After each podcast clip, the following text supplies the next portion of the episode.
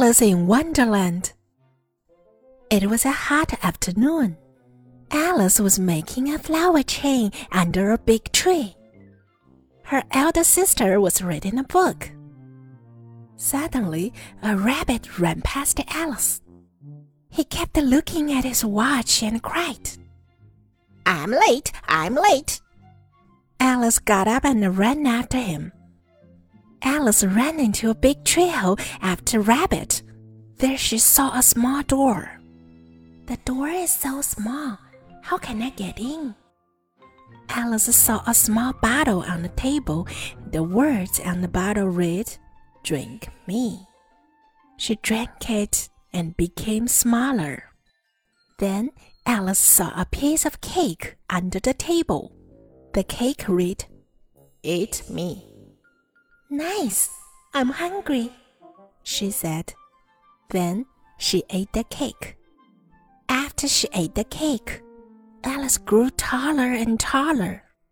Alice felt scared and started to cry. Her big teardrops formed a pool. At this moment, the rabbit ran past her again.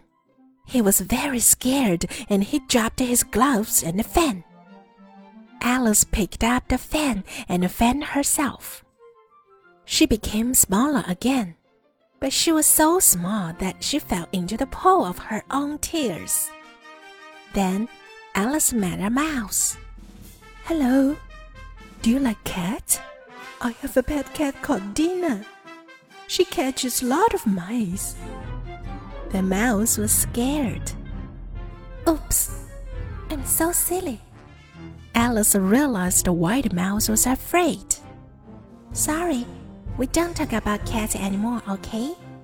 But the mouse swam away quickly. Later, Alice made a lot of other small animals and they swam to the bank together. They were all wet now. How to get dry? Let's have a race, said a dodo.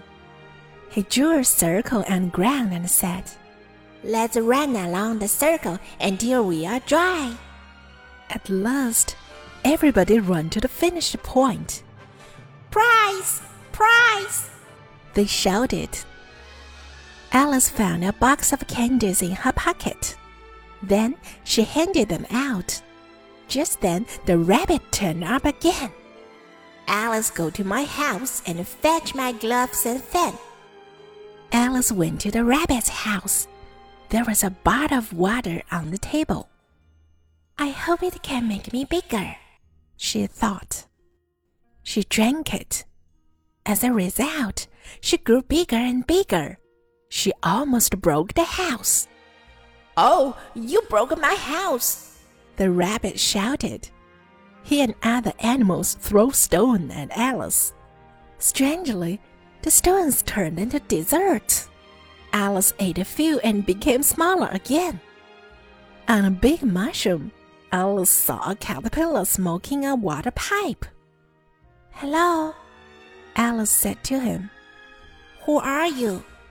The caterpillar asked. I'm Alice. I'm strange today. I want to change back to my original size. Well, you see this mushroom? Eat from this side, and you'll grow bigger. If from the other side, and you will become smaller. The caterpillar said.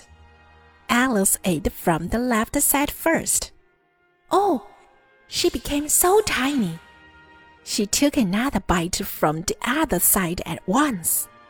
Gosh, her neck suddenly became very long. Bad snake, stealing my egg again. A pigeon thought Alice was a snake. She pecked at her angrily. I'm not a snake, I'm a girl, Alice cried. Alice tried many bites. Finally, she got back to her normal size. Alice was walking in the forest. Suddenly, she saw a small door on the tree. She ate some mushroom and became small again. She went into the door. The door led to a beautiful garden. Some poker soldiers were painting white roses red. Why do you paint the white roses red? Because the Queen of the Hearts hates white. But why? Alice asked. The poker soldiers were too busy to answer her. At that moment, the Queen of the Hearts came. She shouted loudly, Why are there still white roses? Off with their heads! The poker soldiers were dragged away.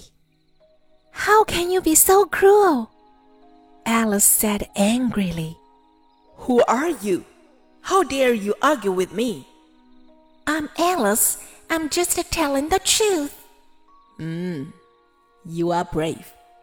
Fit to play croquet. Take her away. The Queen of Hearts said. No. Alice was taken to a garden. In the garden, there were many poker soldiers. They used the flamingos as mallets and hedgehogs as bows. The game was out of order. The Queen of Hearts was very angry. She kept shouting, Off with his head! Off with her head! What a stupid game! Alice said to herself. After the game, Alice was taken to a court. The jurors were twelve animals. The Queen of the Hearts was the judge.